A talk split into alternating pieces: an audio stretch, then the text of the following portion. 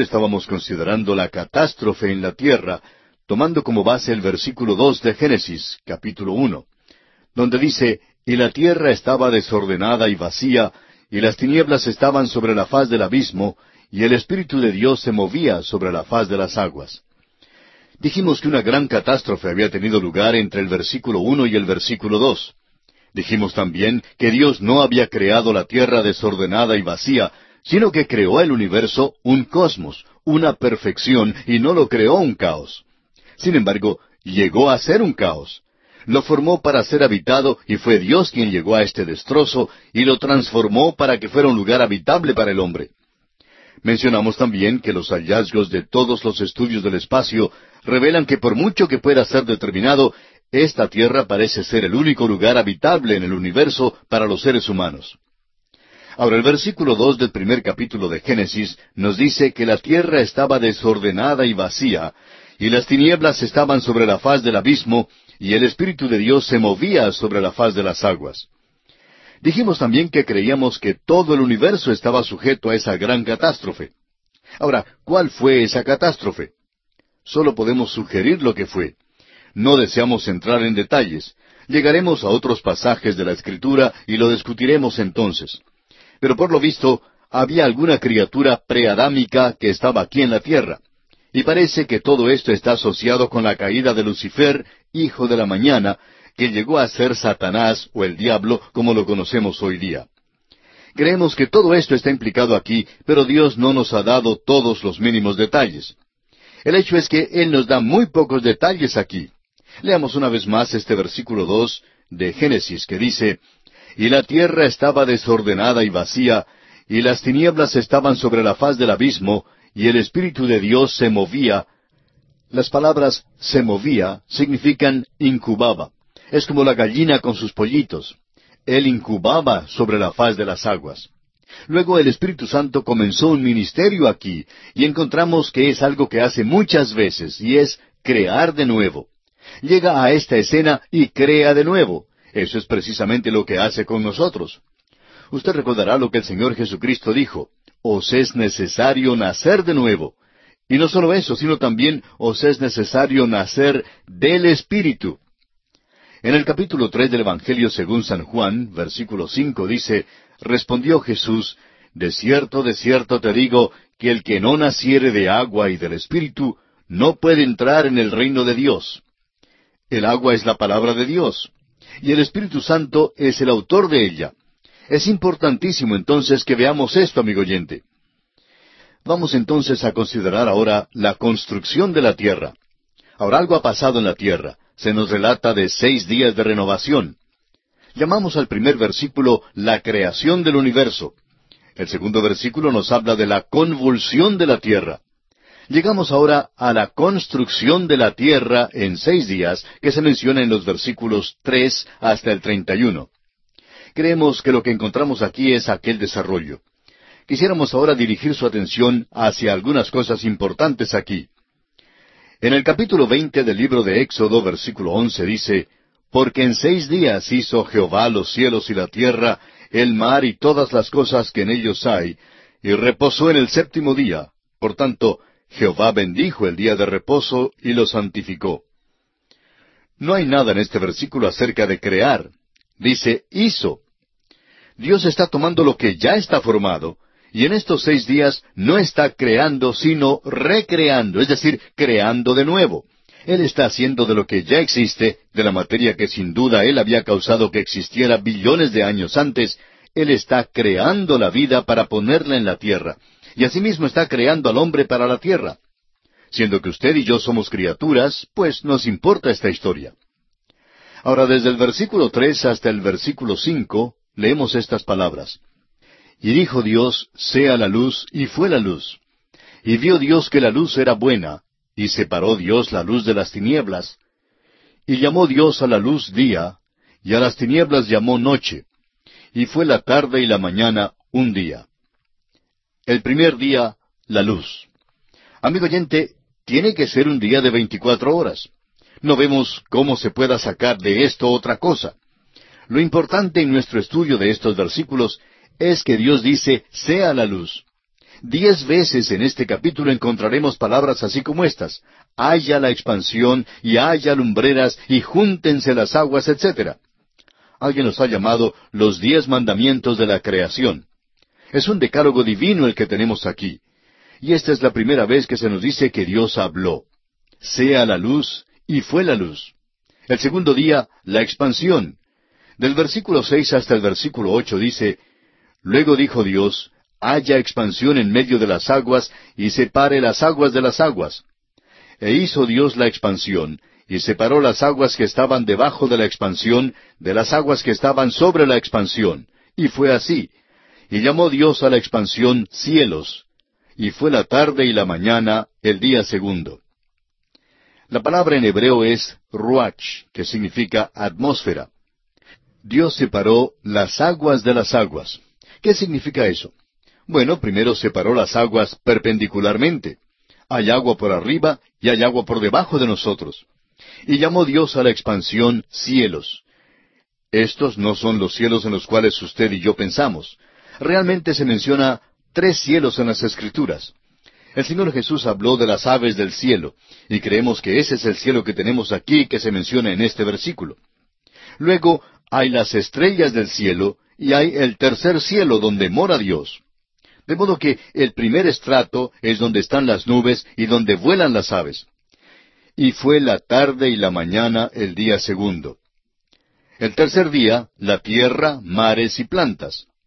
Del versículo nueve hasta el versículo trece leemos, Dijo también Dios, Júntense las aguas que están debajo de los cielos en un lugar, y descúbrase lo seco. Y fue así. Y llamó Dios a lo seco tierra, y a la reunión de las aguas llamó mares. Y vio Dios que era bueno. Después dijo Dios, Produzca la tierra hierba verde, hierba que dé semilla, árbol de fruto que dé fruto según su género, que su semilla esté en él sobre la tierra. Y fue así. Produjo pues la tierra hierba verde, hierba que da semilla según su naturaleza, y árbol que da fruto, cuya semilla está en él según su género. Y vio Dios que era bueno. Y fue la tarde y la mañana el día tercero. Ahora se hace una separación horizontal de las aguas. Primero, las aguas de arriba fueron separadas de las aguas de abajo. Ahora el agua es separada de la tierra. Y no hay nada que no sea científico en cuanto a esto. Nos dicen que cada lugar al costado superior de esta tierra en que vivimos hoy fue cubierto por agua alguna vez. Ese fue un juicio que ocurrió a la tierra por allá en la eternidad del lejano pasado, y no sabemos casi nada acerca de ello. Cualquier cosa que digamos es especulación porque Dios verdaderamente nos ha dicho muy poco aquí, pero nos ha dicho lo suficiente para que podamos creerlo. Notemos ahora que llamó Dios a lo seco tierra. ¿Qué es lo que Dios está preparando?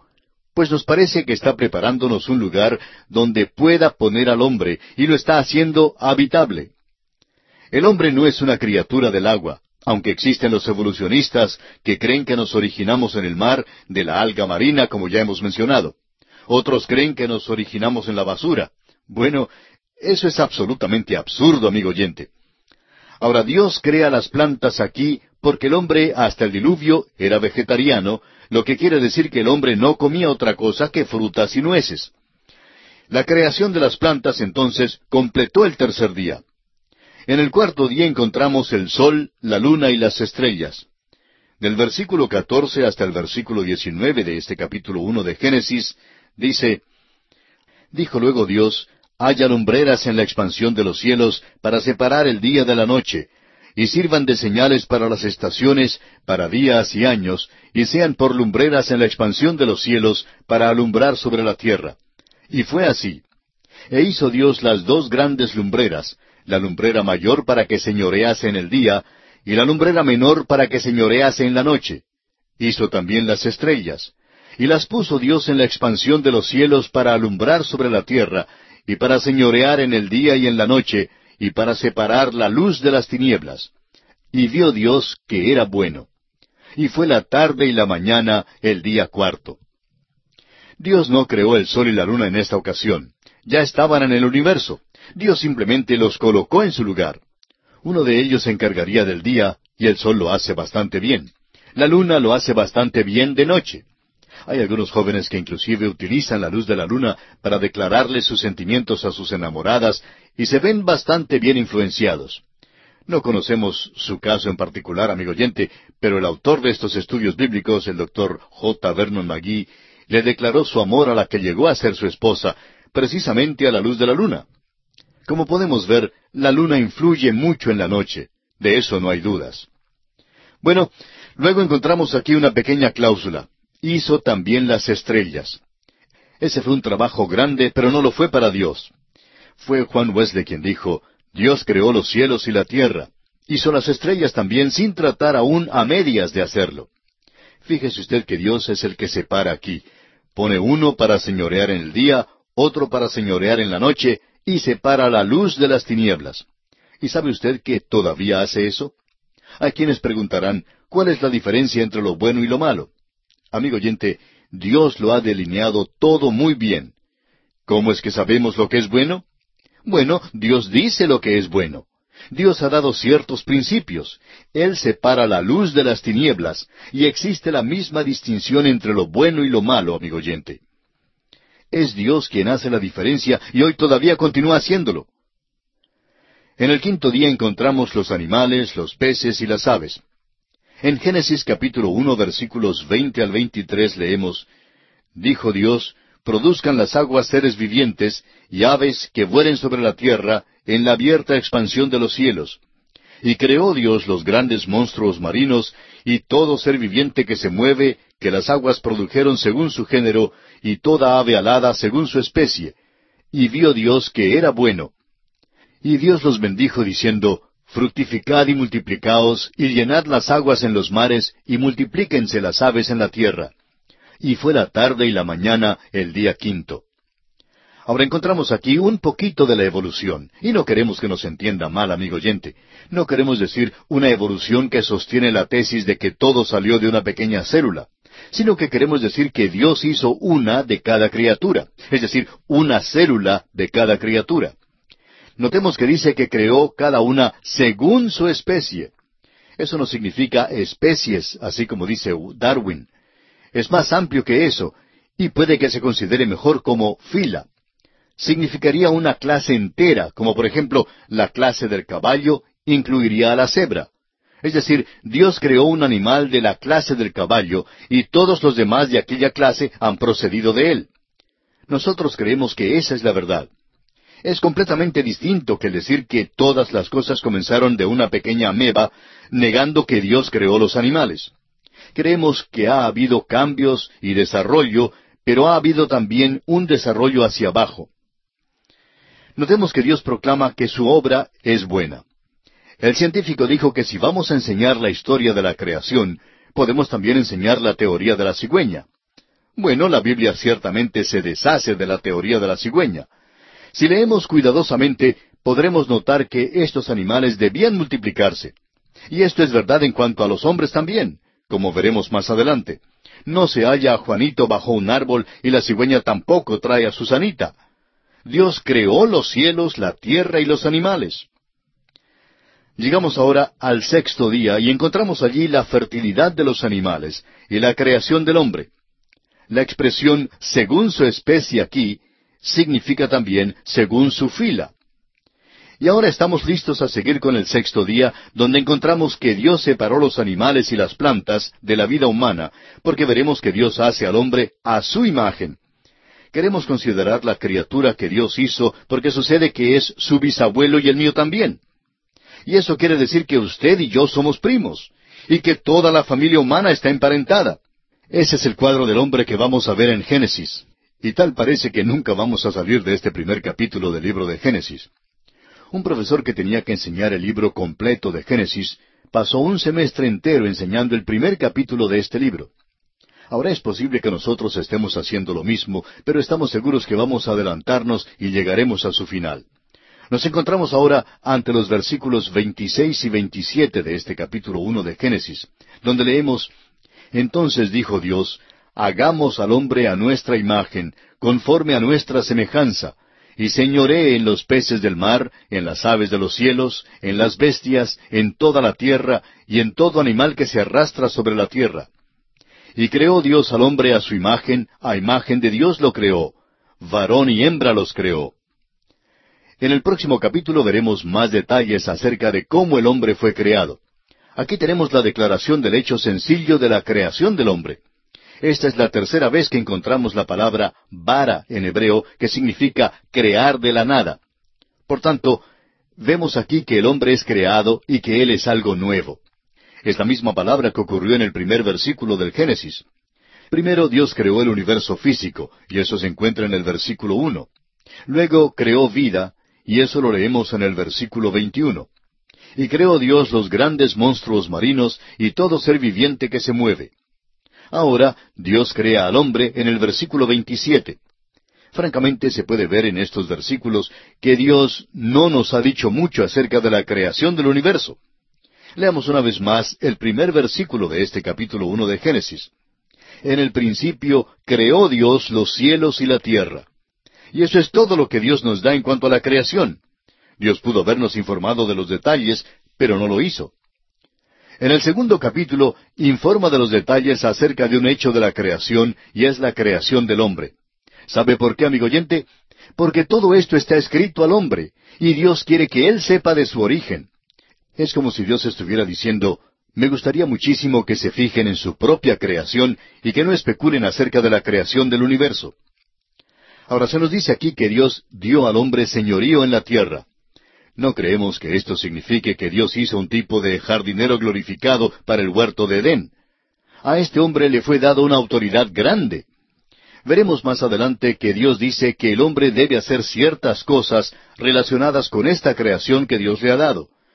Pero por ahora deseamos enfatizar que esta es una de las grandes declaraciones de la palabra de Dios, y no podemos imaginarnos otra cosa que sea tan maravillosa como esta. Ahora, ¿qué significa que el hombre es creado a la imagen de Dios? El hombre, siendo creado a la imagen de Dios, es una Trinidad. Ahora alguien dirá que esto quiere decir que el hombre es un ser físico, mental y espiritual. Y creemos que esa es la verdad. El apóstol Pablo dice lo mismo. Allá en su primera carta a los tesaronicenses capítulo cinco versículo veintitrés dice él, y todo vuestro ser, espíritu, alma y cuerpo, sea guardado irreprensible para la venida de nuestro Señor Jesucristo. Veremos en el capítulo dos que realmente significa más que eso.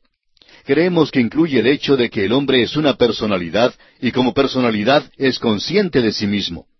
Y luego, Él es quien hace sus propias decisiones porque es un libre agente moral. Esta es la cosa que es singular aparentemente en cuanto al género humano. Esto se deduce del hecho de que el hombre es creado a la imagen de Dios. Estos versículos no nos dan los detalles acerca de cómo fue creado el hombre ni cómo fue creada la mujer. No encontramos tales detalles sino hasta cuando llegamos al segundo capítulo. Y esa es la razón por la cual decimos que Dios no tenía la intención de informarnos de los detalles con respecto a la creación de este gran universo en el cual vivimos, porque si nos los hubiera dado, tendría que haber añadido muchos más capítulos en cuanto a esta creación. Él no ofrece ninguna explicación más que la que tenemos, que Él es el Creador. Y eso, amigo oyente, nos trae de vuelta a la importantísima verdad que hallamos en el capítulo once del libro de Hebreos, versículo tres, donde dice, Por la fe entendemos haber sido constituido el universo por la palabra de Dios, de modo que lo que se ve fue hecho de lo que no se veía. Las cosas que vemos hoy fueron hechas de las cosas que no existían antes. La creación fue hecha de la nada. Alguien nos pedirá que expliquemos esto. Amigo oyente, no se lo podemos explicar. Lo interesante es que la evolución tampoco lo explica.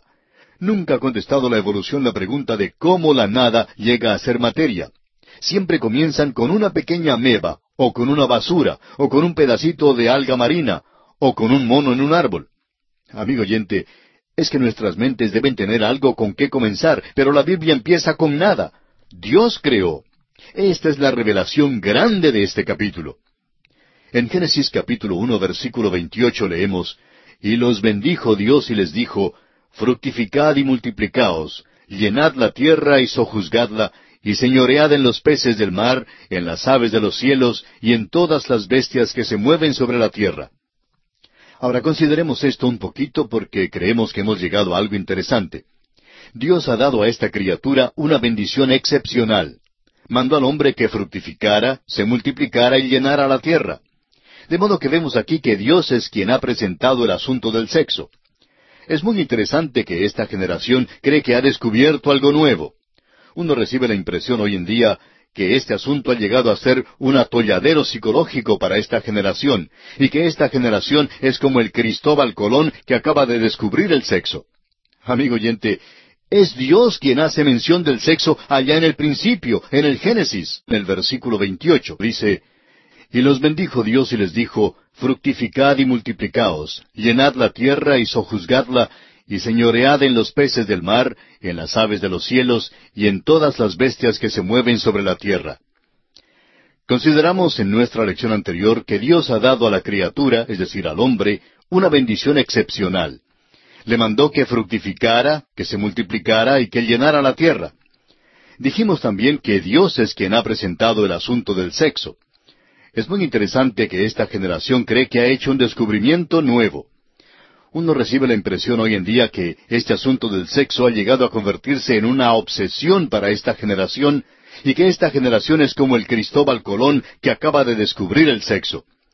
Pero dijimos que Dios es quien hizo mención del sexo aquí en el libro de Génesis. Dios ha empleado cuatro métodos para colocar al hombre en la tierra. Un método fue la creación directa y así produjo a Adán. Otro fue la creación indirecta que produjo a Eva. El tercer método fue el parto virginal de María, y así fue como Jesucristo llegó a ser un hombre. Y el cuarto método es la reproducción, y eso se conoce bien en nuestros días. Por cierto que estamos arrastrando la reproducción a un nivel al cual Dios nunca tuvo la intención de que fuera llevada. Amigo oyente, Dios creó al hombre para que se reprodujera. Esta es una verdad maravillosa y gloriosa, y no debe ser tomada para hacer de ella una cosa sucia como hacen los hombres ahora. Tantas personas escriben libros sucios y los llaman literatura. Producen cosas sucias que llaman arte. Algunos de los críticos están hablando ahora en contra de estos asuntos y damos gracias al Señor por esa actitud. Mucho de lo que llaman arte es odioso y hasta repugnante, y no es arte en ninguna manera. No es nada más que obscenidad, y lo hacen simplemente para obtener dinero. Amigo oyente, Dios nunca tuvo la intención de que se abusara del sexo de esta manera. Dios creó al hombre a su imagen. Dios es el ser personal, esencial, y al dar al hombre un alma inmortal, le dio también una verdadera personalidad. El hombre posee una conciencia de sí mismo y tiene el poder de la elección libre. El hombre tiene una distinta responsabilidad moral. Y ahora Dios le manda a ser fructífero. Esa es la reproducción. Pero fíjese también que Dios le manda a llenar la tierra. Y esta es una palabra interesante. En el hebreo parece indicar que esta tierra ya había sido poblada antes por otras criaturas. Por lo visto, Dios dice que deben llenar la tierra porque cualesquiera que fueran esas otras criaturas habían sido destruidas y habían desaparecido. Ahora Dios también le dice al hombre, sojuzgad la tierra. Creemos que esta es la base de la educación y de la exploración científica de hoy. Esta es la base de la exploración de la luna por parte del hombre. En Proverbios capítulo 25 versículo 2 encontramos estas palabras. Gloria de Dios es encubrir un asunto, pero honra del rey es escudriñarlo. Dios esconde diamantes muy profundos en la tierra, y también pone los tesoros en un lugar donde el hombre ha de buscarlos. Y francamente creemos que es lo mismo en cuanto al conocimiento. Creemos que es verdad en cuanto al estudio de la palabra de Dios. Dios quiere que empleemos el laboratorio y el tubo de ensayo. Quiere que miremos por el microscopio. Lamentablemente, el hombre sale con una bomba atómica con el intento de destruir toda la raza humana. Ahora Dios dice que el hombre debe señorear en la tierra. El hombre no es simplemente un jardinero para cortar el césped. El hombre debe señorear en la tierra. Creemos que Adán tuvo control sobre los elementos y pudo haber mandado que lloviera cuando faltaba la lluvia y pudo haber hecho que brillara el sol cuando le faltaba. Señoreaba en la tierra. Creemos que podía haber mandado que se abrieran las nubes como abrimos hoy el sistema de riego en nuestros días para regar el césped. Podemos ver esto en el Señor Jesús.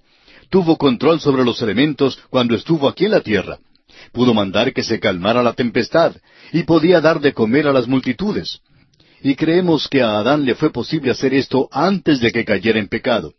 pero cuando cayó en pecado, entonces perdió aquel señorío. Los tres últimos versículos del primer capítulo de Génesis dicen, Y dijo Dios, He aquí que os he dado toda planta que da semilla, que está sobre toda la tierra, y todo árbol en que hay fruto y que da semilla, os serán para comer, y a toda bestia de la tierra, y a todas las aves de los cielos, y a todo lo que se arrastra sobre la tierra en que hay vida, toda planta verde les será para comer. Y fue así. Y vio Dios todo lo que había hecho, y he aquí que era bueno en gran manera. Y fue la tarde y la mañana el día sexto. Esto, amigo oyente, nos trae al final del capítulo uno. Y vamos a hacer un resumen aquí. ¿Cuáles son algunas de las cosas que notamos en este capítulo? Bueno, una de ellas es el hecho de que Dios se menciona aquí treinta y dos veces. La Biblia no hace ningún intento para probar que hay un Dios. Ahora, ¿por qué no lo hace? Porque dice el necio en su corazón, no hay Dios. Dios no trata de probar su propia existencia. La Biblia es un libro escrito para revelar la verdad espiritual, religiosa y redentora. Y esa nos llega solo por la fe. De modo que tenemos aquí el hecho de que Dios es aquel que creó. En este primer capítulo de Génesis aprendemos específicamente acerca de la unidad, el poder y la personalidad de Dios. Eso es exactamente lo que Pablo escribe a los romanos en el capítulo uno, versículo veinte, cuando les dice, Porque las cosas invisibles de Él, su eterno poder y deidad se hacen claramente visibles desde la creación del mundo, siendo entendidas por medio de las cosas hechas, de modo que no tienen excusa. Francamente, amigo oyente, Dios nos ha limitado a fin de que tengamos fe en Él mismo. También encontramos algunas otras cosas en este capítulo. Notemos que niega el politeísmo. Un solo Dios crea. Niega también la eternidad de la materia. Comienza en el principio. Todo tuvo un principio, amigo oyente. Esto es verdad a pesar del hecho de que hubo un tiempo cuando la ciencia enseñaba la eternidad de la materia. Este capítulo niega también el panteísmo. Dios es antes que todas las cosas y existe aparte de ellas. Encontramos también que niega el fatalismo. Dios obra en la libertad de su voluntad. Y vamos a concluir esta porción del estudio del primer capítulo de Génesis dando una lista de las características notables de este capítulo. Primero, hubo orden. Segundo, hubo un progreso definido. Tercero, hubo puntualidad. Y cuarto, hubo perfección. Y esto nos trae al comienzo del segundo capítulo de Génesis, y nos encontramos allí con Adán puesto en el huerto bajo algunas condiciones. Más adelante consideraremos el día de reposo. En este segundo capítulo del Génesis ocurre un gran principio de la revelación por primera vez que no encontramos con frecuencia más adelante. Es una huella dactilar de la inspiración. Es la ley de repetición o de recapitulación. En otras palabras, el Espíritu de Dios, al dar la palabra de Dios, tiene la costumbre de declarar varios eventos en un breve bosquejo. Da una serie de grandes hechos y verdades, pero no la da de un modo detallado ni elaborado. De esta manera nos ha informado en cuanto a los seis días de la creación. Luego vuelve para sacar de aquel detalle lo que le es de más importancia, y entonces da muchos detalles más a ese respecto. En Génesis capítulo dos, la creación del hombre en el sexto día, como se nos relata en el primer capítulo, sale una vez más a la luz para darle más atención. Este es el asunto importante que Dios quiere aclarar y tratar en detalle. Eso es lo que ocurre con el libro de Deuteronomio. Deuteronomio es la interpretación de la ley después de la experiencia de cuarenta años con ella en el desierto. No es simplemente una repetición de la ley, sino más bien una interpretación de la ley. Asimismo notamos que hay cuatro evangelios. Encontramos muchas veces que se sigue este procedimiento en la palabra de Dios. Ahora el tema de este capítulo dos de Génesis es la creación del hombre. Es esta la que saca a Dios del relato de la creación y nos la explica con más detalles. Aunque la creación del hombre es el tema del capítulo dos, encontramos que empieza aquí con el día de reposo. Dice el capítulo dos, versículos uno hasta el tres, Fueron pues acabados los cielos y la tierra y todo el ejército de ellos. Y acabó Dios en el día séptimo la obra que hizo, y reposó el día séptimo de toda la obra que hizo. Y bendijo Dios al día séptimo y lo santificó, porque en él reposó de toda la obra que había hecho en la creación. Ahora no perdamos de vista la importancia que tiene el día de reposo. ¿Qué quiere decir cuando dice que Dios reposó de la obra que hizo? Significa que Dios se cansó y que se sentó un día y dijo, bueno, trabajé mucho en esta semana. Han sido unos días muy agitados. He trabajado más de cuarenta horas en esta semana y necesito descansar. Amigo oyente, sería una verdadera tontería mirarlo desde este punto de vista. Dios reposó de su obra. Eso quiere decir que cuando Dios terminó sus seis días, pudo mirar todo lo que había hecho y ver que era buenísimo. No le quedaba más que hacer. Cada vez que salgo de la oficina, siempre queda mucho trabajo que hacer en el escritorio y trato de meter algunos papeles en el portapapeles para llevarlos conmigo. Nunca me ha sido posible sentarme para decir, lo he terminado todo, no me queda más trabajo que hacer. Pero eso es lo que Dios hizo. Al final de los seis días, Dios reposó al séptimo día porque su obra fue terminada. Esa es una de las grandes verdades espirituales que debemos notar. Ahora, en los capítulos tres y cuatro de Hebreos se nos dice que entramos en reposo. La palabra es la misma como para el día de reposo. Entramos en su día de reposo. ¿Qué significa? Quiere decir que entramos en su perfecta redención. Cuando Cristo murió hace dos mil años por usted y por mí en la vergonzosa cruz del Calvario, obtuvo allí una redención perfecta para nosotros nos ofrece esta redención para que entremos en ella, y para que Pablo pudiera decir en su carta a los Romanos capítulo cinco versículo cinco, Justificados pues por la fe, tenemos paz para con Dios por medio de nuestro Señor Jesucristo. Amigo oyente, yo no tuve que hacer absolutamente nada para obtener mi completa salvación. Todo lo pagó Cristo quien por mí libremente derramó su sangre carmesí.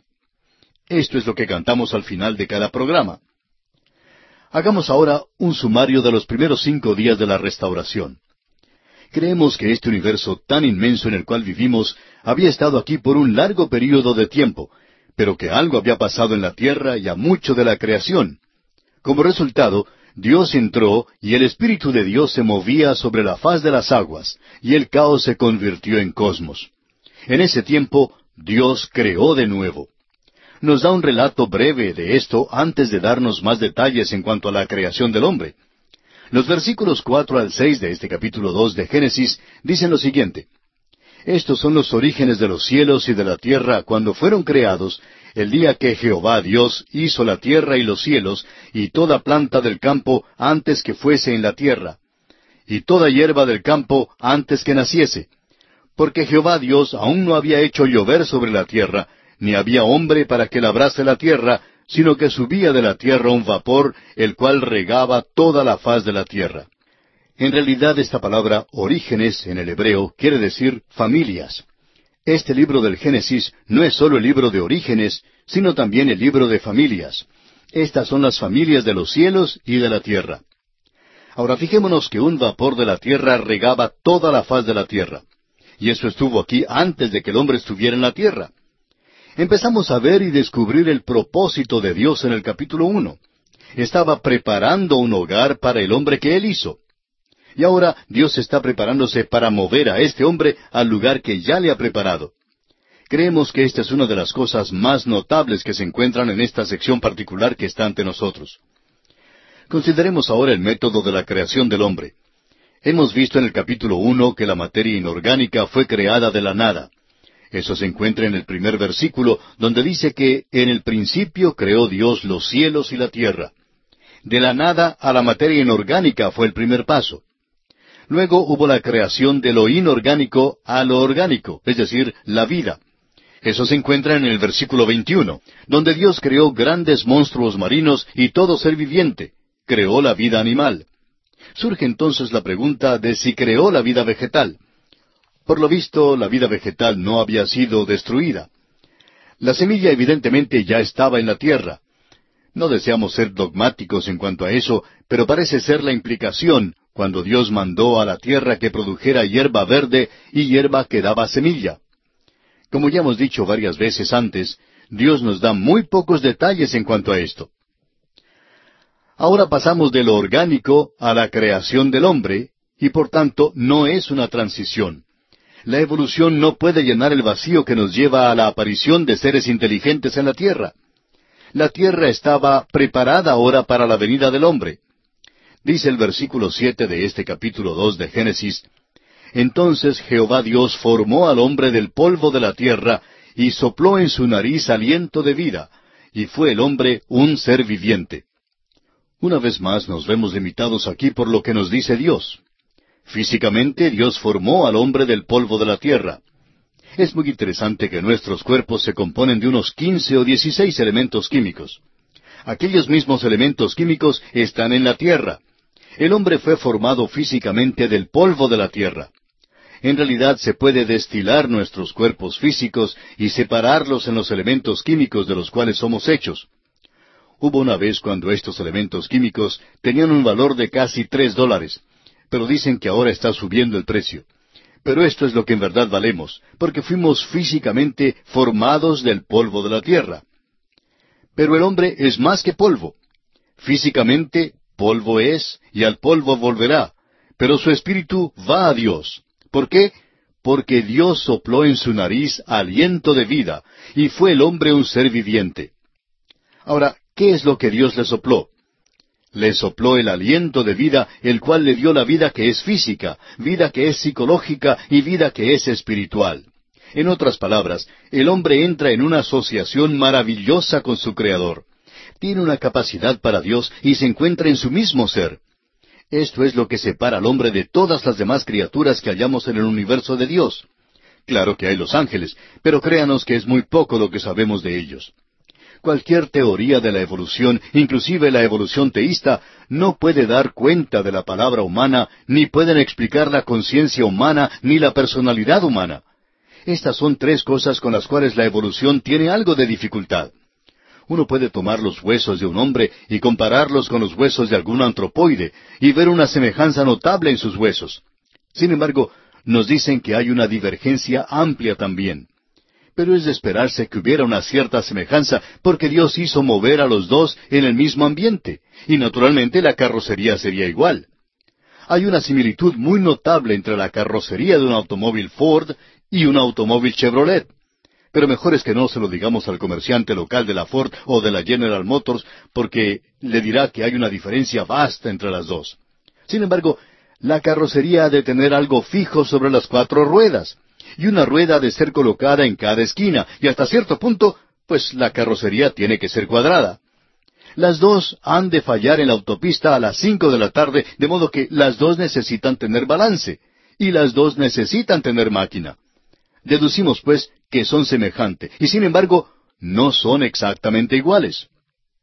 Ahora el hombre y los animales tienen similitudes, pero el hombre es una criatura muy diferente. Dios sopló en el hombre el aliento de vida, y el hombre llegó a ser un alma viviente. Formidables y maravillosas son las obras de Dios, y esto debemos siempre tenerlo presente. Consideremos ahora el sitio geográfico del hombre. El versículo ocho de este capítulo dos de Génesis dice Y Jehová Dios plantó un huerto en Edén al oriente, y puso allí al hombre que había formado. No podemos decirle dónde estaba exactamente el huerto de Edén. Estamos seguros que estaba en alguna parte del valle entre los ríos Tigris y Éufrates. En efecto, pudiera haber estado en todo el valle. Aquel valle originalmente fue un lugar muy fecundo y todavía lo es. Es una parte de la fértil creciente verde y en un tiempo sembraron grano allí. Simplemente recogían la cosecha porque crecía ella misma. Probablemente aquella área llegará a ser de nuevo el mismo centro de la tierra. Dice ahora el versículo nueve de este capítulo dos de Génesis, Y Jehová Dios hizo nacer de la tierra todo árbol delicioso a la vista y bueno para comer, también el árbol de vida en medio del huerto y el árbol de la ciencia del bien y del mal. Estos son árboles extraordinarios que se mencionan aquí específicamente. Tenemos el árbol de la vida y el árbol de la ciencia del bien y del mal. No podemos decirle mucho acerca de ellos porque, francamente, no se encuentran hoy en día han sido quitados de la escena. Pero había de toda clase de árboles y notamos que eran deliciosos a la vista y también buenos para comer. Había belleza en ellos y también había el lado práctico en que eran buenos para comer. Es como entrar en una mueblería donde el ebanista le dice que un mueble es muy bello, además de ser muy práctico, funcional. Por tanto, estos árboles en el huerto de Edén eran tan bellos como funcionales. Hablábamos acerca del huerto de Edén y concluimos considerando los árboles extraordinarios que se mencionan en el versículo nueve del capítulo dos. Y concluimos diciendo que estos árboles en el huerto de Edén eran tanto bellos como funcionales, es decir, prácticos. Esta tierra en la cual vivimos todavía retiene algo de aquella hermosura a pesar del hecho de que la maldición de la caída está sobre la tierra. Ahora brotan los espinos y los cardos, pero todavía podemos encontrar belleza aquí. Hace ya varios años mi esposa y yo hicimos un viaje a la República Dominicana y tuvimos la oportunidad de visitar algunas ciudades en el interior del país. Mientras viajábamos por las carreteras, tuvimos la oportunidad de admirar la fantástica y fabulosa combinación de belleza natural que se encuentra en ese país pudimos admirar las altas palmas de coco, los árboles frutales, el verdor que cubría las montañas, las hermosas flores, todo formaba un conjunto de verdadera belleza natural. El panorama de veras que nos extasiaba.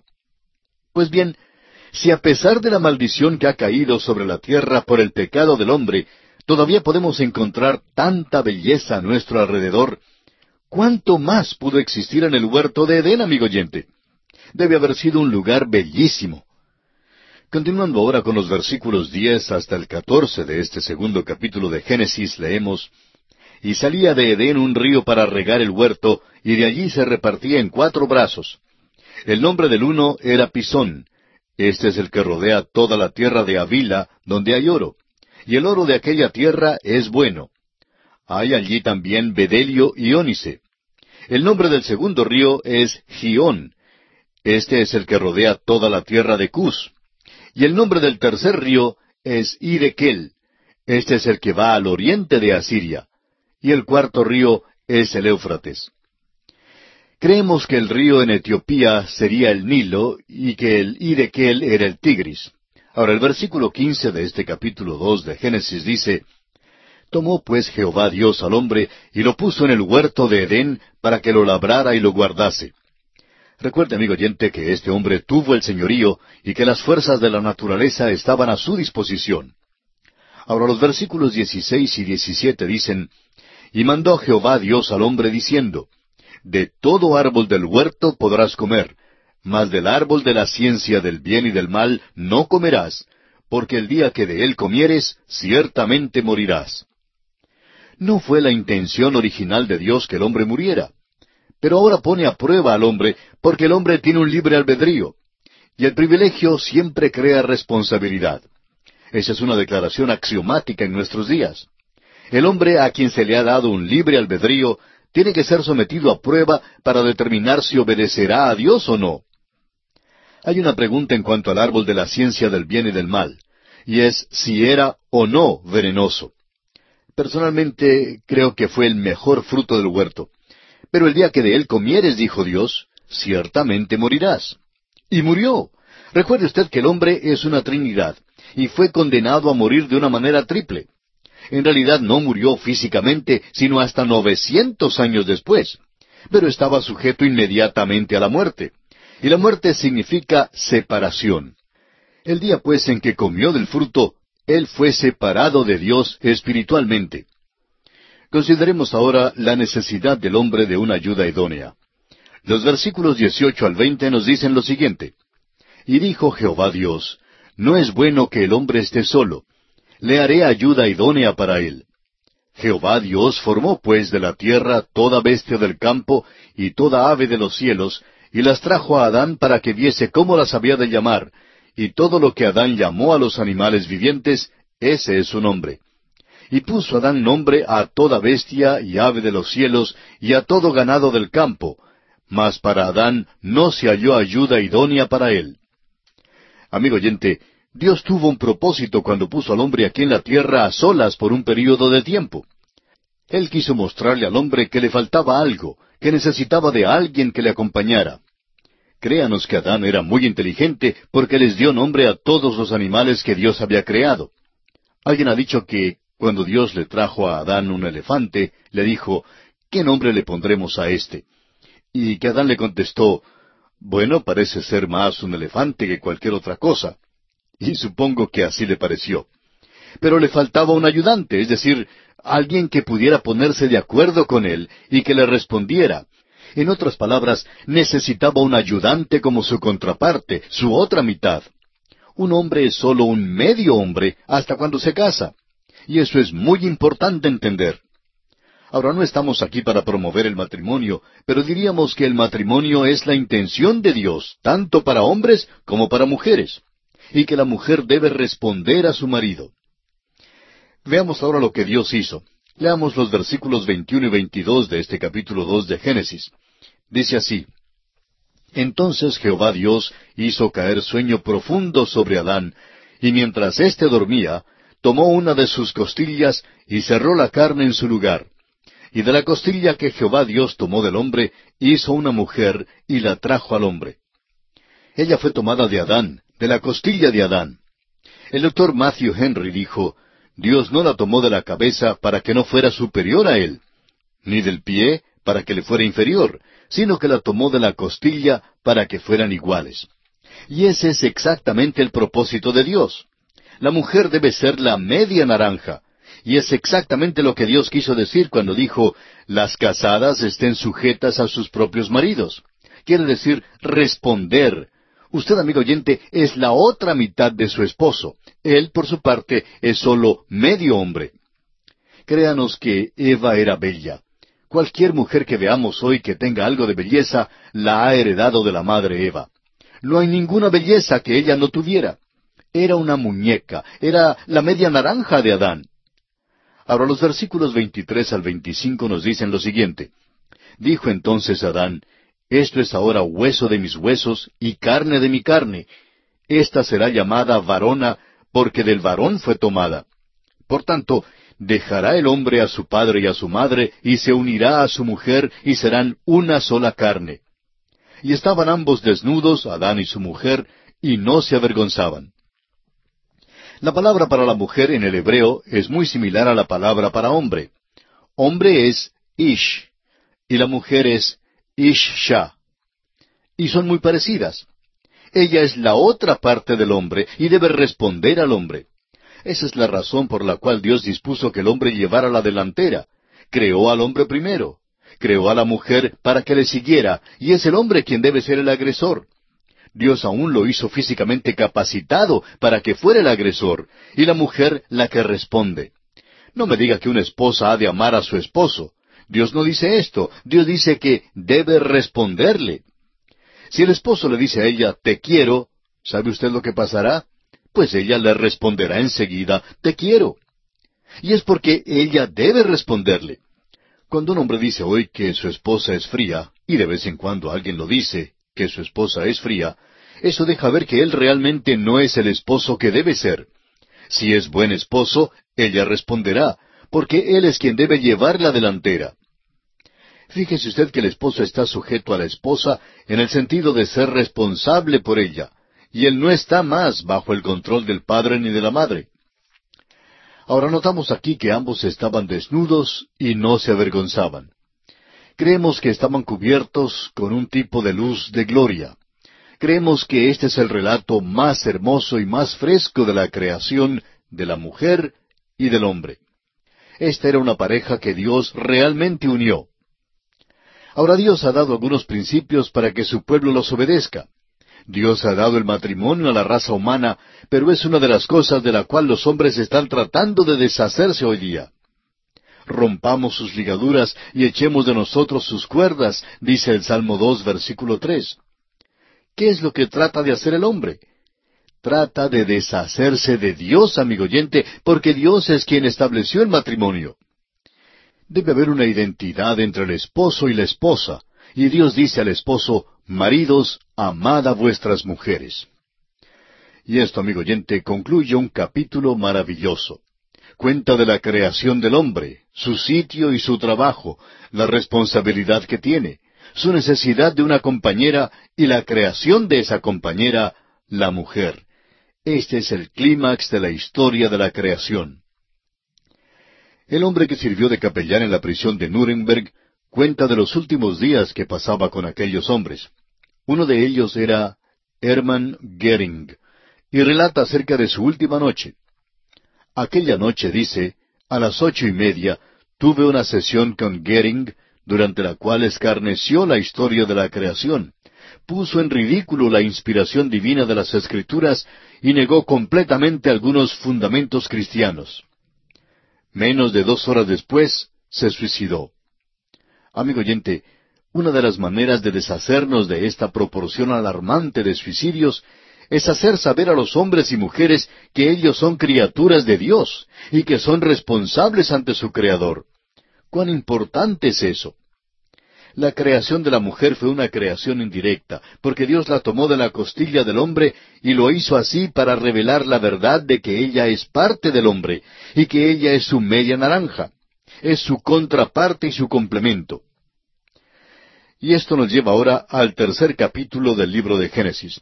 Pero antes de abandonar el capítulo dos, hagamos un breve resumen de lo que hemos visto en este capítulo dos. Hemos visto el parentesco del hombre con Dios. Hemos visto también la adoración de Dios por parte del hombre, la comunión del hombre con Dios, el servicio del hombre para Dios, la lealtad del hombre hacia Dios, la autoridad del hombre dada por Dios, y la vida social del hombre dada por Dios y para Dios. Ese, amigo oyente, es el gran mensaje del capítulo dos del libro de Génesis. Y ahora sí pasamos a considerar el capítulo tres. Este capítulo es uno de los capítulos más importantes en la Biblia. El doctor Griffith Thomas llamó al capítulo tres el punto fundamental de toda la Biblia. Si usted lo duda, trate de leer los capítulos uno y dos. Omita luego el capítulo tres y siga leyendo los capítulos cuatro y los demás, y se dará cuenta que hay un vacío grande que debe ser llenado. Algo ha pasado entre los capítulos. En Génesis capítulo uno y capítulo dos encontramos al hombre en inocencia. Todo es perfección y hay una comunión entre Dios y el hombre. Tan pronto como comenzamos a leer el capítulo cuatro del Génesis y continuamos leyendo hasta el capítulo once, encontraremos los celos, el homicidio, la ira, la mentira, la maldad, la corrupción, la rebelión y el juicio. De modo que surge entonces la pregunta, ¿de dónde vino todo esto? ¿Dónde comenzó? ¿Dónde se originó el pecado? No creemos que se originara en el capítulo tres del Génesis, pero en cuanto a los hombres, aquí es donde comenzó. Alguien ha dicho también en cuanto al capítulo tres de Génesis lo siguiente. Aquí derivamos de su fuente muchos de los ríos de la verdad divina. Aquí comienza el gran drama que se desarrolla en la escena de la historia humana y que unos seis mil años no han completado todavía. Aquí encontramos la explicación divina de la presente condición caída y arruinada de nuestra raza. Aquí aprendemos de los inventos astutos de nuestro enemigo, el diablo. Vemos aquí la total impotencia del hombre para caminar en la senda de justicia cuando la gracia divina se le niega. Aquí hallamos el efecto espiritual del pecado, el hombre tratando de huir de Dios. Aquí discernimos la actitud de Dios hacia el pecador culpable. Aquí notamos la tendencia universal de la naturaleza humana de cubrir su propia vergüenza moral por un artefacto obra de sus propias manos. Aquí se nos enseña la provisión gratuita que Dios ha ofrecido para suplir nuestra gran necesidad. Aquí empieza aquella maravillosa corriente de la profecía que corre por todas las escrituras. Aquí aprendemos que el hombre no se puede acercar a Dios a menos que se acerque por un mediador. Hasta aquí esta declaración. Amigo oyente, deseamos considerar este capítulo a fondo. Estamos pasando todo este tiempo en estos primeros capítulos porque consideramos que son de vital importancia y en ellos Dios abarca mucho terreno dentro de una breve declaración de hechos. Aquí en la primera sección está puesta en escena la tentación del hombre. El versículo uno del capítulo tres dice pero la serpiente era astuta más que todos los animales del campo que Jehová Dios había hecho, la cual dijo a la mujer, ¿Con qué Dios os ha dicho, no comáis de todo árbol del huerto? Llegamos ahora a la pregunta del porqué de la tentación. Tenemos que volvernos a los capítulos uno y dos y encontramos que el hombre fue creado inocente, pero no fue creado justo. Ahora, ¿qué es la justicia? La justicia es la inocencia que ha sido sostenida ante la tentación. La tentación o desarrollará la inocencia o la destruirá. Hace una de las dos cosas. El huerto de Edén no fue un invernadero, ni el hombre una planta de invernadero. El carácter ha de ser desarrollado y sólo puede ser desarrollado ante la tentación. Por eso el hombre fue creado un ser responsable, y era responsable de glorificar, obedecer, servir y estar sujeto al gobierno divino. El hombre no se creó a sí mismo, fue Dios quien lo creó. Ahora, Dios no fue arbitrario en su mandamiento. Recordará usted, amigo oyente, que Dios había dicho al hombre que no debía comer del árbol de la ciencia del bien y del mal, porque el día que de él comieres, dijo Dios, ciertamente morirás. Ahora, ese no fue el único árbol del cual podían comer. Pudiera haber sido un mandamiento muy arbitrario si al no permitirle al hombre comer de aquel árbol, éste hubiera muerto de hambre. Pero nos dice que había una abundancia de árboles que llevaban mucho fruto, y el hombre no tenía necesidad alguna de comer de aquel árbol de ninguna manera. Fíjese usted que aquí el hombre aparece en la escena como una criatura responsable. En este capítulo encontramos, pues, la tentación y la caída. En el primer versículo se nos presenta la serpiente. Luego surge la pregunta, ¿de dónde vino la serpiente? ¿Y cómo entró en el huerto de Edén? Bueno, no nos dice cómo es que llegó allí, simplemente nos informa que está allí. Es que la palabra de Dios omite mucha de esta información pero fue una criatura que podría servir de instrumento de Satanás y fue usada. La palabra de Dios no nos informa que Satanás usó una criatura escurridiza. La serpiente de aquel entonces debe haber sido una criatura hermosa. Satanás todavía emplea el mismo método hoy día. El apóstol Pablo nos dice en su segunda epístola a los Corintios capítulo once versículo catorce, y no es maravilla porque el mismo Satanás se disfraza como ángel de luz encontramos que más se dice acerca de él en el libro de Apocalipsis que en cualquier otro lugar de las Escrituras. En Apocalipsis capítulo 20 versículo 2 dice, y prendió al dragón, la serpiente antigua, que es el diablo y Satanás, y lo ató por mil años. Se nos dice que el dragón fue arrojado al abismo, y que el dragón es esa serpiente antigua llamada Satanás, y que él es el que engaña a todo el mundo fue arrojado a la tierra y sus ángeles fueron arrojados con él. Leemos esto en Apocalipsis capítulo 12, versículo 9. Luego, en el capítulo 20, se nos dice que está atado. Esta es una criatura con tremenda habilidad. No es la culebra escurridiza en la cual pensamos hoy. Ahora aquí no tenemos ningún registro de su origen de ninguna manera. No queremos ser dogmáticos, pero al llegar en nuestro estudio a Isaías capítulo 14 y a Ezequiel capítulo 28, creemos que en esos pasajes se nos da el origen de esta criatura y también se nos explica cómo es que llegó a ser la criatura que es. Ahora, ¿por qué se le acercó la criatura a la mujer? ¿Y por qué no se le acercó al hombre? Génesis capítulo tres versículos dos y tres dicen lo siguiente. Y la mujer respondió a la serpiente, del fruto de los árboles del huerto podemos comer, pero del fruto del árbol que está en medio del huerto, dijo Dios, no comeréis de él, ni le tocaréis, para que no muráis. Ahora vemos que la mujer no fue creada primero y recibió su información de parte del hombre. Dios había dicho a Adán cuando lo creó que podía comer de todo árbol del huerto menos de éste. La mujer escuchó su información de parte de Adán. Por tanto, la serpiente se le acercó a la mujer primero. Francamente, creemos que la mujer fue creada de una manera más fina que el hombre, pero a la vez es más susceptible a este tipo de cosas que el hombre. Creemos que la mujer realmente tiene una naturaleza que es más curiosa que la del hombre. Está más inclinada a investigar las cosas nuevas y después de inmiscuirse, entonces guía al hombre a aquellas cosas. La serpiente, Satanás, por supuesto sabía lo que hacía. Fíjese usted lo que hizo empleó un método muy sutil para llegar a este punto. Le hizo una pregunta a Eva que creó una duda en cuanto a la palabra de Dios. Provocó su curiosidad y le hizo surgir una duda en cuanto al amor, la bondad, la justicia y la santidad de Dios. Luego, fíjese usted que ella repite el mandamiento de Dios, pero añade algo. Ella añadió, ni le tocaréis. No hallamos en ninguna parte que jamás Dios hubiera dicho que no tocaran el árbol. Sin embargo, ella menciona estas palabras.